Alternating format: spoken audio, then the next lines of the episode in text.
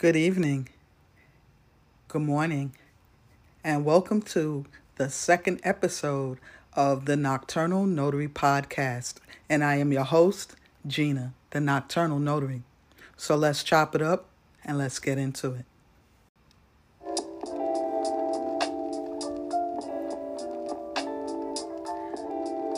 Hello again. I thank you for spending your time with me. You could be doing anything else, but your curiosity got the better of you. I'm not mad at you though. So come on. Let's chop it up. I know y'all just coming off of last weekend was a holiday weekend and I'm sure y'all just shaking the holiday fever off. You know, y'all went to go visit friends and family. Y'all had y'all little cookouts.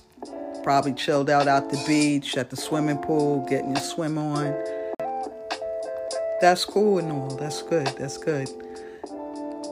You need to have that release, that peace of mind, that quiet to take away all the stress of everyday life you know, hustling and bustling, trying to get that paper.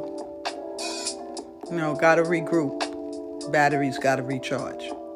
It's good for the body, mind, and soul. Well, speaking of holidays, I just pretty much chilled. Didn't really do too much. Um, I felt a little nostalgic over the weekend uh, with the holidays and stuff came and passed. And it's got me thinking and reminiscing and also being a little homesick. I'm born, bred, and raised New Yorker, BX, and um, didn't have a chance to go home and visit family out there. But um, with the holidays that had just came and went, just want to give you a little history though. So even though I was a little homesick, I still had New York pride, and I'll tell you why.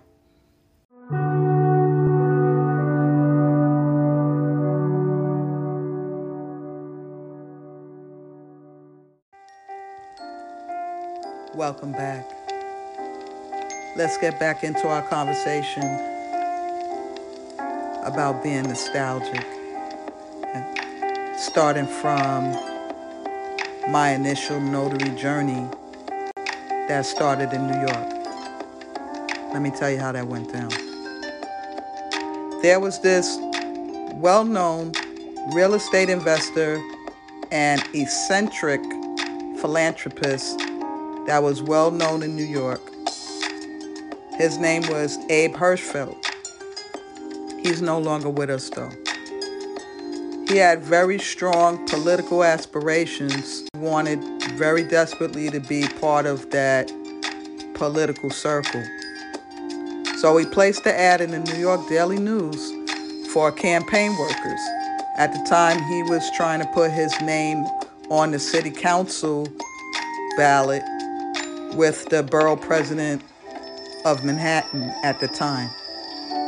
The requirements was to be 18 and over with a clean record. Here's a plot twist though. This was to become a notary public in his campaign. This was very intriguing to me. And at the time, I was a married homemaker, something different. So I talked to my then husband that I was interested in doing this. And I told him it was only part time anyway, so it wouldn't interfere with home life or my other duties that us moms and wives can relate to. So once he was assured that this wasn't going to interfere with our home life per se, he was like, oh, all right, if that's what you want to do, cool. So here's the plot twist yet again.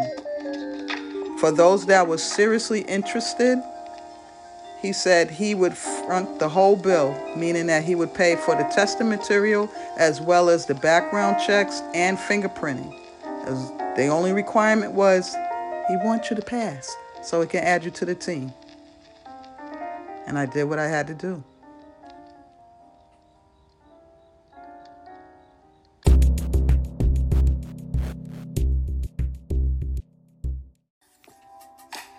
And we're back.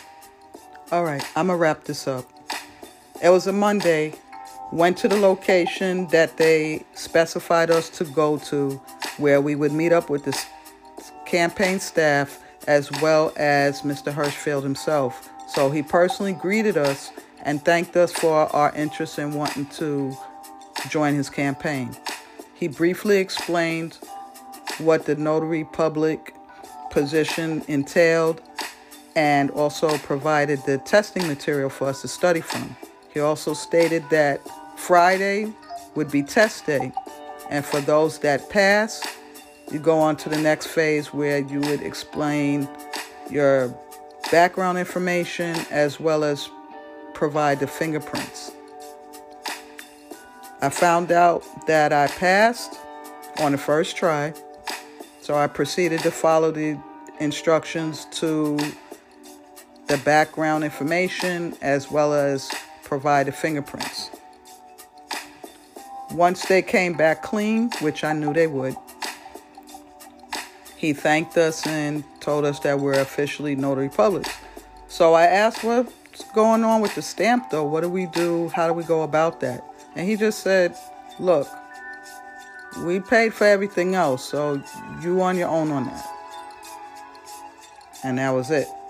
So I'm trying to find out how I go about getting the stamp. I'm asking around, asking around. People's like, well, figure it out. Don't ask me. Typical New York attitude. So I did figure it out and found a rubber stamp place where I, I lived at. Gave them the official paperwork to show that I am a commissioned notary. And they did the stamp, and the rest is history.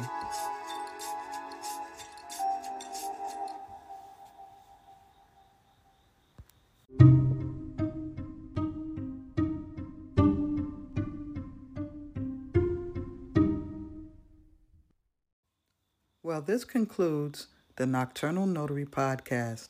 I thank you for vibing with me and enjoy your weekend. And until next time, do what you do and stay blessed.